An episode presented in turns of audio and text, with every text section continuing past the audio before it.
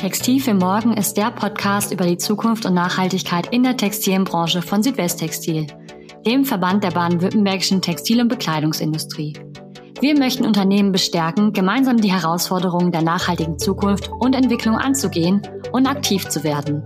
Dafür sprechen wir mit BranchenvertreterInnen über Transformationsprozesse, Innovation und ihre Perspektiven auf das Thema Nachhaltigkeit. Hallo und herzlich willkommen zu Textil für Morgen. Mein Name ist Rebecca Rüth und ich bin Referentin für Nachhaltigkeit bei Südwesttextil. Wir sind der Arbeitgeberverband der baden-württembergischen Textil- und Bekleidungsindustrie. In unserer heutigen Folge dreht sich alles um das Spannbettlagen und ein Unternehmen aus dem Schwarzwald, das dieses Produkt maßgeblich geprägt hat. Ich spreche jetzt mit Matthias Jaschke, der die Firma Formes in dritter Generation führt. Herzlich willkommen und danke, dass Sie sich die Zeit nehmen, Herr Jaschke. Ja, danke für die Einführung, Frau Rüth. Ich freue mich, dass ich ähm, bei dieser tollen Podcast-Reihe dabei sein kann und insofern Hallo an alle, die uns zuhören. Ich habe es eben ja schon kurz angedeutet, um welches ja im wahrsten Sinne des Wortes spannende Produkt es heute geht. Stellen Sie aber unseren Hörerinnen und Hörern vielleicht doch gerne nochmal sich und auch Ihr Unternehmen natürlich kurz vor. Gern. Also Formes ist ein familiengeführtes äh, Unternehmen im Hochschwarzwald, das von, mein, von meinen Großeltern vor 75 Jahren gegründet wurde. Damals hieß das noch Wäschefabrik Rupp nach meinem, äh, nach der Familie meines Urgroßvaters. Der hat auch schon Arbeitsbekleidung hergestellt. Also es hat eine relativ lange Tradition. Am Anfang waren das so typische Aussteuerprodukte, also Vorhänge, Tischwäsche, Unterwäsche, Schürzen, Bettwäsche war auch schon seit dem ersten Tag.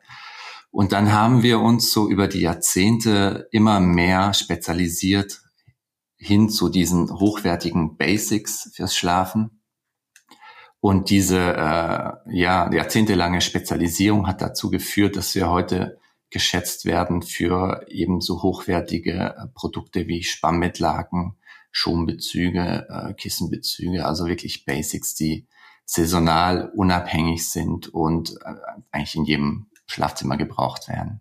Aber Ihr Unternehmen ist nach wie vor im Schwarzwald zu Hause und in Löffingen am Standort ja mit einigen Mitarbeitern vertreten, richtig? Ja, wir sind äh, hier in Löffingen ungefähr 50 Mitarbeiter. Und dann äh, haben wir noch einen Konfektionsbetrieb im benachbarten Elsass, also genau am anderen Rheinufer ähm, in Frankreich und äh, das sind nochmal so an die 30 Mitarbeiter. Ähm, ja, wir haben dadurch, dass wir wirklich selbst noch produzieren, auch eine relativ große Belegschaft, die, die in der Produktion ist, die im Lager ist, die im Versand ist. Also äh, diese 80 Mitarbeiter sind natürlich äh, nicht alles Mitarbeiter, die hier irgendwie nur im Büro sitzen und Marketing oder Verkauf machen, sondern wirklich noch in der Produktion. Ja, in dieser Folge wollen wir ja im Anschluss gleich über die Produkte sprechen und auch Ihren persönlichen Bezug zum Thema Nachhaltigkeit. Sie hatten gerade schon Ihre Mitarbeitenden angesprochen. Und da äh, fand ich ganz spannend, dass Sie am 24. September ähm, ja, hat Fridays for Future ja zum globalen Klimastreik aufgerufen. Und auf Instagram durften wir erfahren, dass sie eben diese gesamten Mitarbeiter aufgefordert haben ähm, oder geschrieben haben, dass sie ihnen, wenn sie das möchten, freigeben den Tag oder den Nachmittag, um ja, streiken zu gehen für unser Klima. Was hat sie denn dazu bewirkt?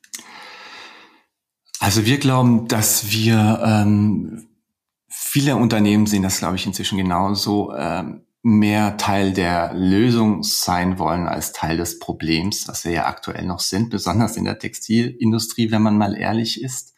Und deshalb haben wir uns vorgenommen, dass wir da wirklich das Thema Nachhaltigkeit auch mit unseren Mitarbeitern thematisieren. Und ähm, wir haben ja da mit eben, wie gesagt, 80 Mitarbeiter auch ganz andere Möglichkeiten und Hebel.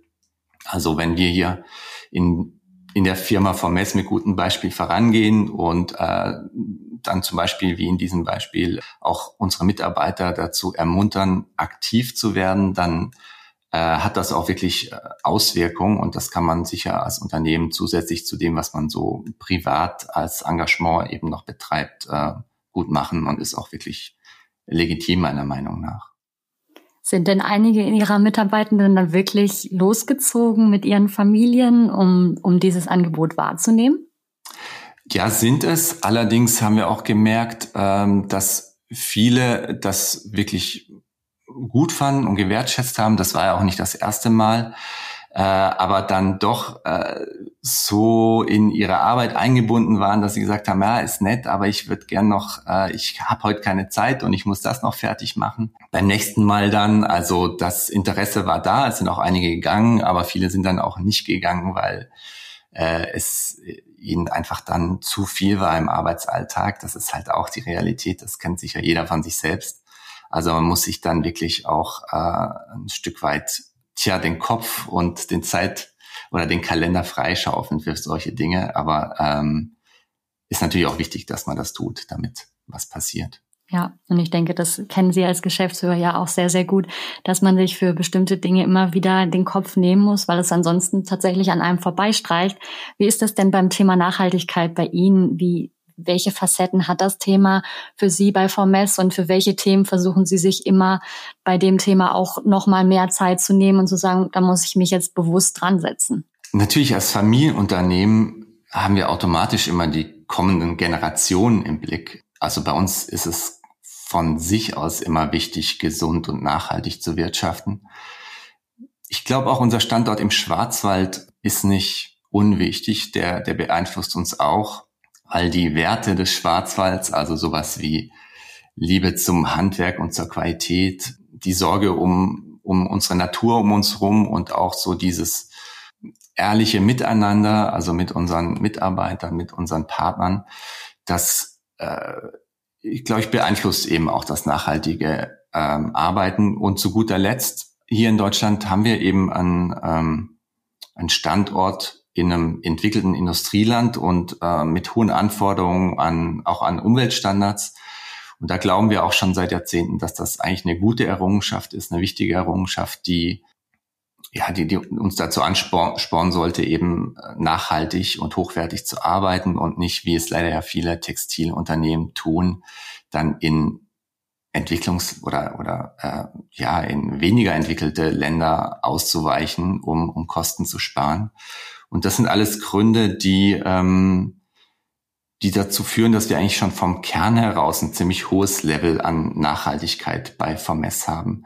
Trotzdem ähm, müssen wir natürlich auch aus diesem, von diesem Level nochmal um einiges höher kommen und uns äh, auch in den nächsten Jahren anstrengen, um, um wieder äh, neue Ziele zu erreichen. Und da ist eben die Herausforderung, wie Sie gefragt haben, äh, bei, bei mir als Geschäftsführer und bei, bei der, beim ganzen Unternehmen, dass man von seinem Tagesgeschäft dann auch mal aufblickt, selbst wenn das gut läuft und überlegt, äh, wie sieht das Ganze denn in, in fünf oder zehn Jahren aus und was müssen wir jetzt tun, damit ja, wir dann auch noch dann unsere Daseinsberechtigung haben, weil wir eben nachhaltig genug äh, arbeiten können. Sie haben es gerade schon beschrieben, so die letzten ja, Jahre, das letzte Jahrzehnt. Gibt es einen genauen Zeitpunkt, wann Sie sich als Geschäftsführer beziehungsweise Sie sich als Unternehmen der Bedeutung des Themas bewusst geworden sind? Und was hat sich da dann in den letzten Jahren bei Ihnen entwickelt bei dem Thema? Also, wie gesagt, das hat bei uns schon seit Jahren eine sehr selbstverständliche Form im ganzen Unternehmen. Ich würde jetzt sagen, aber in den letzten fünf Jahren ist uns nochmal klar geworden, dass das nochmal eine ganz andere Ernsthaftigkeit bekommt und für jeden, der dachte, dass Nachhaltigkeit oder Bio oder was auch immer nice to have ist, der merkt jetzt, es ist wirklich äh, die Grundlage dafür, dass man in Zukunft einfach noch äh, da ist und noch seine Daseinsberechtigung hat. Und so müssen wir eigentlich mit je, ja, wie jedes Unternehmen äh, da noch ernsthafter und konsequenter rangehen. Und das würde ich sagen, ja, eben ist jetzt seit mindestens fünf Jahren der Fall. Es geht aber teilweise auch doch sehr langsam, muss ich sagen, weil äh, dann doch auch immer wieder andere Krisen dazwischen kommen, wie wir alle wissen. Ähm, aktuell jetzt die Beschaffungskrise. Also es ist natürlich schon schwer bei den jetzigen Preisen und den jetzigen Problemen überhaupt so sein äh, ja, seine Produktion aufrechtzuerhalten, dann noch wirklich die ganzen Nachhaltigkeitsthemen voranzutreiben. ja, aber so wird das wahrscheinlich bleiben die nächsten Jahre. Also müssen da einfach wirklich hart dran bleiben. Ja, das ist, glaube ich, insgesamt bei dem Thema immer der Fall. Man muss sich immer neu einstellen, immer neu dran machen. Welche konkreten Nachhaltigkeitsthemen haben Sie denn da jetzt schon an oder sind Sie da jetzt schon angegangen? Was waren so die ersten Steps in den letzten fünf Jahren zu sagen, okay, da können wir uns jetzt schon direkt mal dran machen, um, um da wirklich schon mal einen kleinen Impact zu leisten? Es ähm, ist jetzt auch viel Detailarbeit, also das Thema zum Beispiel CO2-Neutralität, äh, da sind wir jetzt in zertifizierter Form sozusagen CO2-neutral als Unternehmen, aber auch für all unsere Produkte. Das bedeutet, dass ähm, wir erstmal an, äh, aufnehmen mussten bis in jedes Detail, wo wir denn wie viel CO2 ausstoßen, um dann klar zu wissen, okay, da gibt es Möglichkeiten, da gibt es Möglichkeiten und dann aber auch sofort reagieren zu können, um eben diese CO2-Emissionen, die momentan anfallen, das sind ja auch nicht wenige, ähm, kompensieren zu können. Also mit äh, seriösen und nachhaltigen Projekten, die dann wieder CO2 binden. Das ist sozusagen jetzt der Stand und jetzt kommt aber die noch schwierigere Aufgabe, weil es ja nicht so, dass wir bisher nichts getan hätten und da einfach sagen können, okay, äh, jetzt äh, produzieren wir halt mehr in Deutschland, dann wird das schon äh, besser werden. Das tun wir ja alles schon. Äh, also auch sehr regional. Aber jetzt kommt eben die, äh, die große Arbeit, um jetzt auf jeder Produktionsstufe und in jedem Produktdetail zu schauen, wo wir noch äh, besser werden können. Und ähm, das sind dann auch so Details wie, dass unsere Mitarbeiter halt mit dem äh, E-Bike vom nächsten Dorf nach Löffing kommen, statt mit dem Auto. Äh, aber eben auch die großen Themen wie äh, ja, Bio-Baumwolle und äh, Logistik und Verpackung. Das sind eben große Themen.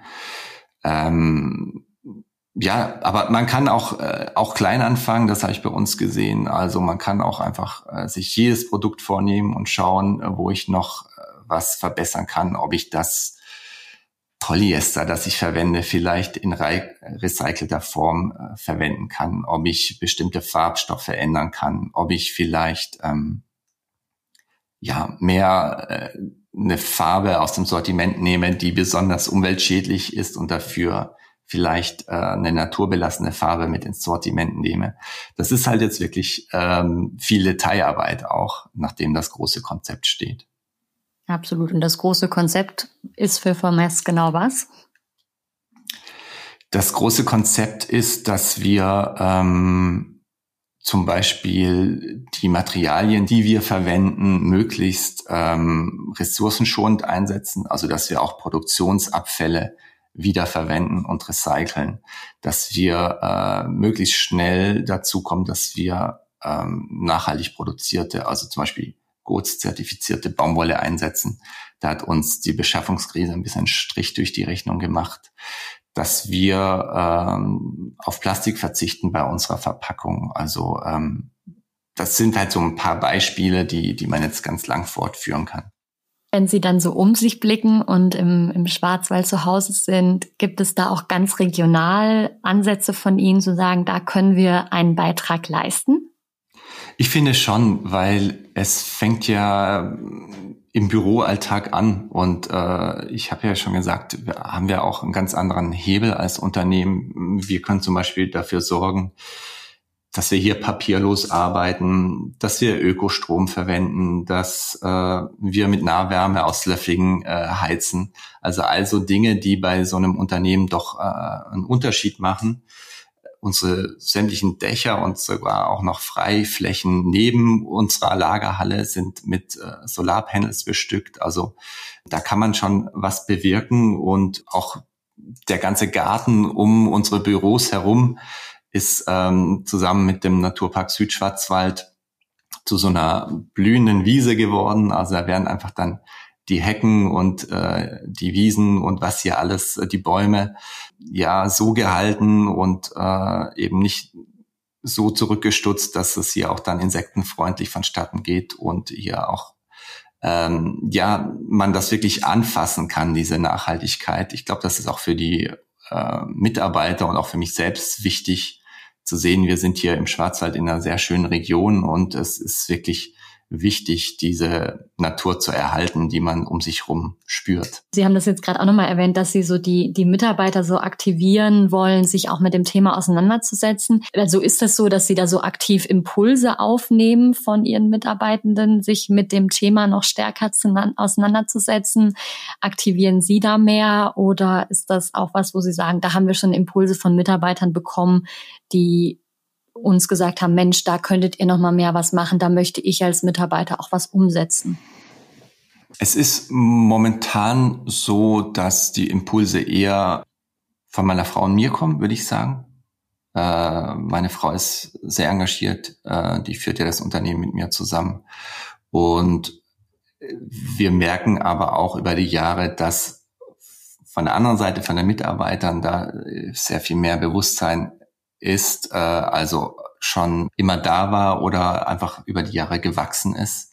Und insofern äh, ja, befruchten wir uns da immer mehr gegenseitig. Äh, ich denke, das ist aber auch dann wichtig für die Mitarbeiter zu spüren und zu wissen, dass wir als Familienunternehmen oder als die Familie, die dahinter steht, das Thema auch wirklich ja vorantreiben will und dass uns das persönlich wichtig ist, weil dann dann ist vielleicht auch eher mal sozusagen das Gefühl da, ach ja, da das wird ernst genommen und da da kann ich äh, auch eine Idee einbringen. Welche Reise legt denn ein Spannbettlaken von Formess vom Rohstoff bis zum Endprodukt zurück? Sie haben vorhin schon so ein bisschen angedeutet, dass wir uns da möglichst regional bewegen. Ja.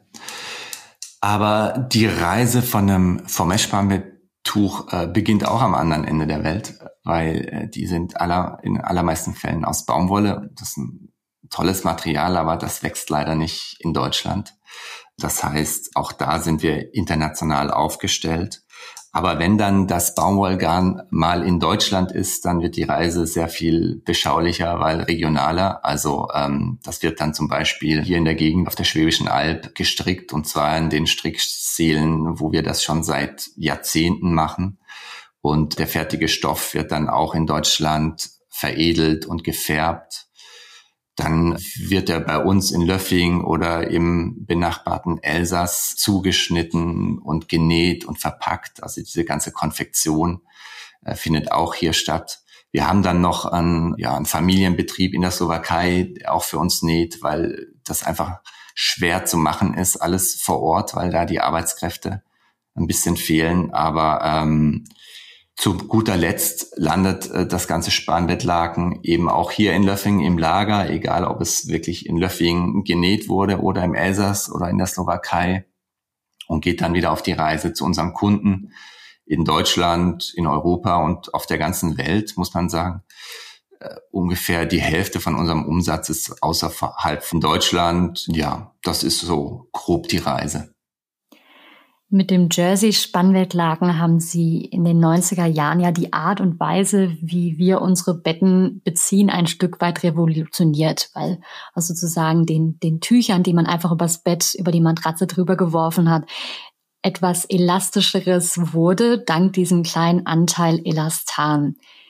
Gerade aber mit Blick, Sie haben jetzt gerade das Thema Rohstoffe schon angerissen, da eher auf Bio-Baumwolle zu gehen, aber in dem Moment, wo dieser kleine Anteil Elastan, der das Bettlaken ja so wunderbar verwendbar macht, da drin bleibt, ist es ja im Prinzip im Sinne einer Kreislauffähigkeit nicht gebrauchbar oder zumindest sehr, sehr schwer. Was gibt es denn hier noch zu tun? Ja, vieles bezüglich der Kreislauffähigkeit äh, in der ganzen Textilindustrie, denke ich, aber auch bei Vermess. Sie haben es gesagt, diese Funktion, also die der geringe Anteil von Elastar mit sich bringt, ist ganz entscheidend für unser Produkt.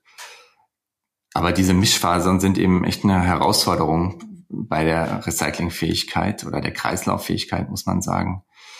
Und wir müssen ja über die nächsten Jahre eine Lösung finden, die äh, unsere Kunden hinsichtlich dieser Dehnfähigkeit, Rücksprungkraft und Langlebigkeit zufriedenstellt.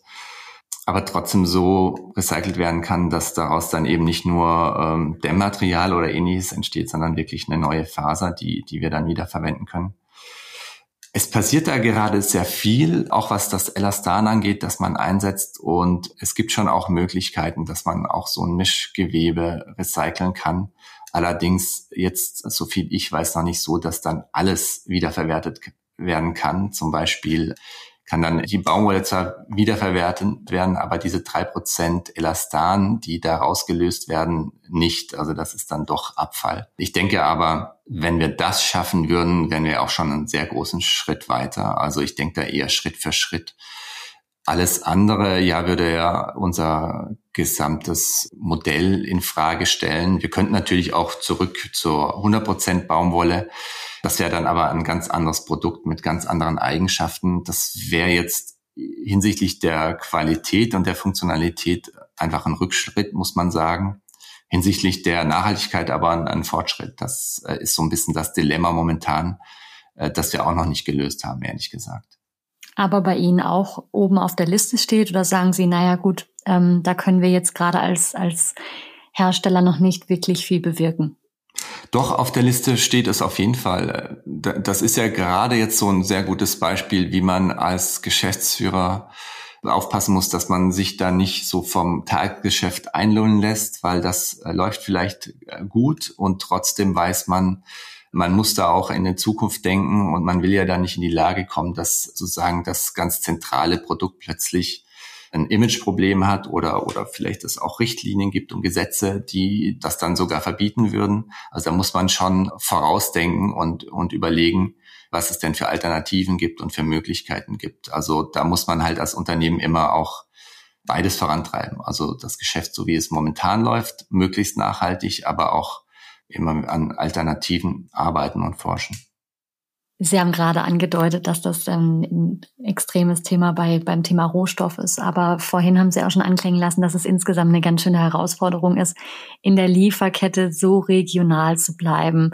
Wie arbeiten Sie denn da mit Ihren Partnern in der Lieferkette zusammen, um sich da auch auf, ja, insbesondere diese gesetzlichen Vorgaben immer weiter einzustellen? Die Tatsache, dass wir wirklich da so ein sehr enges Netz haben an, an Partnern und Zulieferern vereinfacht das, weil man halt vertrauenvoll miteinander sprechen kann und dann auch das Regionale von Vorteil ist, dass man sich eben zusammensetzt und überlegt. Im Endeffekt ist bei uns ein bisschen die Arbeitsteilung, dass jeder auf seinem Fachgebiet die Themen bearbeitet und vorantreibt und man sich dann gegenseitig austauscht, äh, wie man das dann sieht und äh, wie weit man ist. Aber ähm, ich kenne mich ja auch nicht im Detail aus, äh, wie jetzt die Forschung bei Elastan vorangeht und was es da gibt, sondern wir sind dann darauf angewiesen, dass unsere Lieferanten uns mit den neuesten Informationen und neuesten Entwicklungen versorgen, damit schon in Eigeninteresse der Lieferanten wir einfach immer das beste und modernste Produkt haben und keine Entwicklungen verpassen. Sie haben jetzt gerade so schön umfassend beschrieben, wie groß auch die Expertise noch da ist, auch in Ihrer Lieferkette. Was bedeutet denn dieses Label Made in Germany oder wenn es dann in, in Frankreich konfektioniert wird, Made in Europe für Formes als Unternehmen? Also dieser Begriff Made in Germany ist ja relativ dehnbar und nicht so ganz klar definiert. Wir halten das so, dass wir das ganz klar und transparent kommunizieren, was wir wo produzieren und warum unsere Produkte dieses Gütesiegel Made in Germany wirklich verdienen.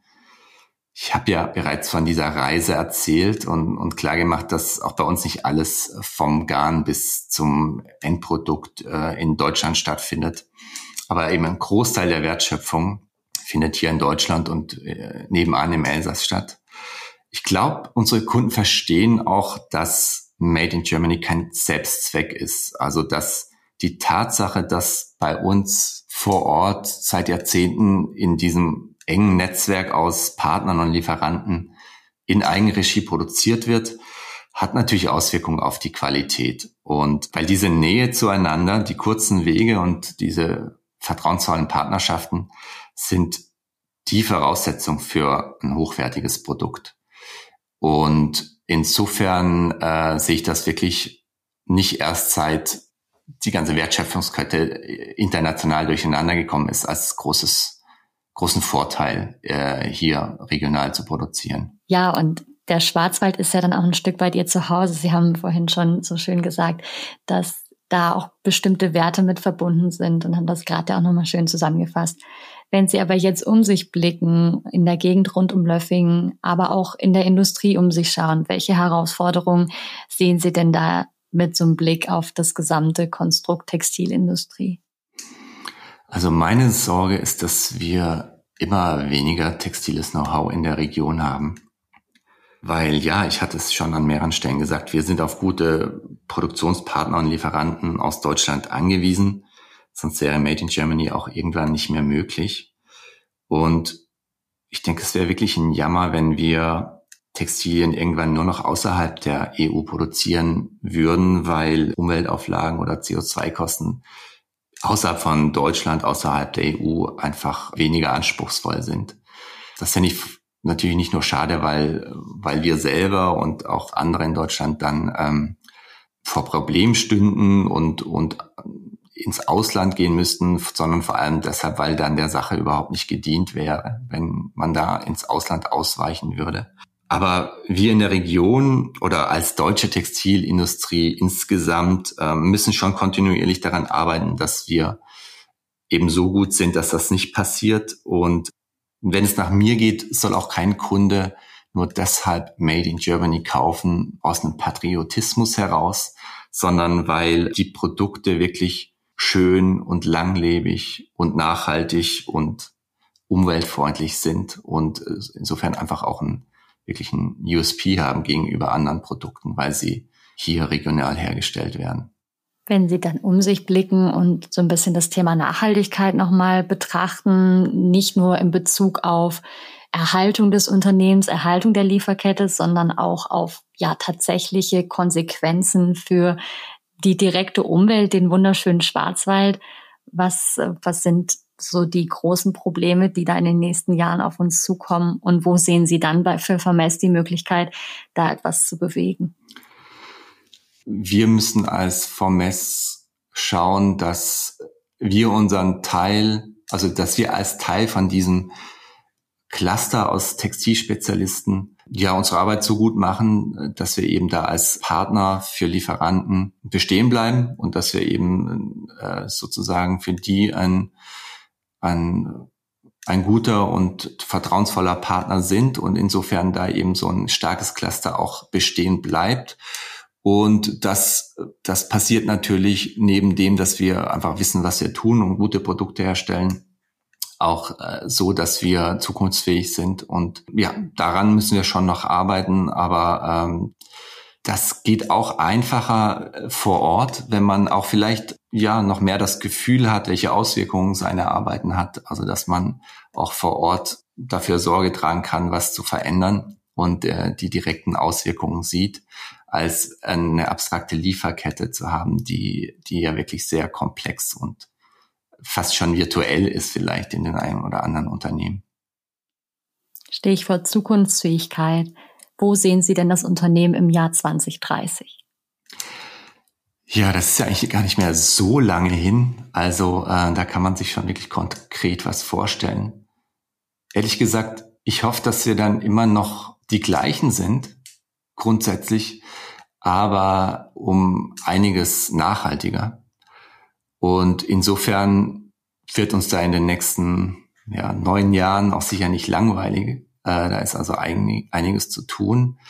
Ja, also das, das trifft es, glaube ich. Also äh, gleiche Werte, gleiche Qualität, aber äh, nachhaltiger. Und das, denke ich, ist auch realistisch, wenn wir da weiter dran arbeiten. Bevor wir dann zur abschließenden Frage unseres Podcasts kommen, äh, interessiert mich noch als jemand, der auch ähm, erst vor, ja, sag ich mal, den, in den letzten zehn Jahren erst den eigenen Hausstand gegründet hat, ob Sie als Experte für dieses äh, ganze Produkt äh, Spannbettlagen einen Tipp für alle unsere Hörerinnen und Hörer haben.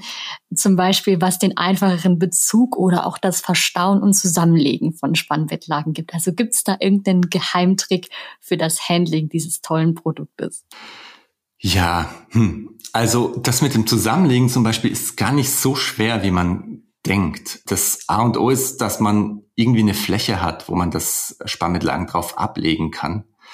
Und dann nimmt man äh, einfach in sozusagen fährt man mit jeder Hand in eine Ecke des Sparmittlagens und stülpt die dann über die anderen beiden Ecken. Und dann zuppelt man noch so ein bisschen rum auf dem Tisch und dann hat man eigentlich schon so ein rechteckiges Gebilde. Und das kann man dann ganz normal, wie man das kennt, zusammenlegen, in welches Format auch immer man das haben will. Ähm, ja, eben der kritische Schritt ist nur das erste, ähm, mit den Ecken zusammenlegen und man kann es sicher nicht, äh, zumindest kenne ich niemand, äh, so machen, wie man vielleicht seine T-Shirts zusammenlegt, mal so kurz in der Luft und dann passt das schon. Also ein, ein, Tisch oder auch ein Bett, wo man das Ganze drauf ablegt, hilft. Es gibt übrigens auch zahllose, äh, ganz gute ähm, Videos, zum Beispiel bei YouTube, äh, die einem das vorführen. Wenn man das einmal verstanden hat, dann ist das gar nicht so ein Hexenwerk. Und was das Beziehen angeht, ähm, das kann wirklich äh, äh, harte Arbeit sein, das, das kann ich bestätigen. Vor allem, wenn das Spannbettlaken dann auch noch so, äh, so viel Rücksprunghaft wie zum äh, Rücksprungkraft hat, wie zum Beispiel unseres. Ähm, was wirklich hilft, ist, wenn man jetzt zum Beispiel die Sparmitlaken im Trockner hat, dass man das dann nicht sofort aus dem Trockner aufs Bett nimmt, sondern erstmal noch zusammenlegt und in den Schrank legt, damit das wieder Feuchtigkeit aus der Luft aufnehmen kann und äh, geschmeidiger wird. Oder am besten ist ja auch nachhaltiger, gleich an der Luft trocknet. Dann ist das Betttuch einfach nicht mehr so störrisch und ist leichter aufzuziehen. Ja, und ansonsten, äh, wenn das Bett nicht gerade irgendwo in der Ecke steht, hilft das ja auch, habe ich festgestellt. Aber das kann man ja auch nicht immer so beeinflussen. Ja, ich glaube, da geht's dann mehr um, um das Gesamtkonzept Schlafzimmer. Aber vielleicht äh, berücksichtigt das der ein oder die andere auch bei der, beim Arrangement der, der Betten. Und das mit den YouTube-Videos werde ich auf jeden Fall nochmal recherchieren und vielleicht ähm, habe ich dann noch einen kleinen Hack für mich, den ich zumindest umsetzen kann und vielleicht sogar in den Show Notes verlinken kann. Zum Abschluss des Podcasts stellen wir dann immer noch eine kreative Frage. Und ähm, mit Blick, wir hatten schon über ähm, den September 2021 gesprochen, ja, genau. mit dem Fridays for Future Streik. Eine andere recht aktuelle Gelegenheit ist ja das letzte Werk von Christo und Jean-Claude, das wir im Herbst 2021 auch in Paris bewundern durften. Und wenn Sie die Nachkommen der beiden für die Verhüllung eines bestimmten Objektes in der Zukunft mit den Spannbettlaken von Formes ausstatten dürften, welches Objekt würden Sie dann verhüllen? Ja, die beiden ähm, verhüllen ja gerne mal so einem Wahrzeichen der Stadt oder wo auch immer sie dann äh, ihre Projekte verwirklicht haben. Also würde ich dann vielleicht das Wahrzeichen von Freiburg nehmen, wo ich wohne, und das ist ja auch ein bisschen äh, Wahrzeichen von, vom Schwarzwald, äh, das Freiburger Münster. Das will ich dann auch äh, immer sehen und äh, begutachten können.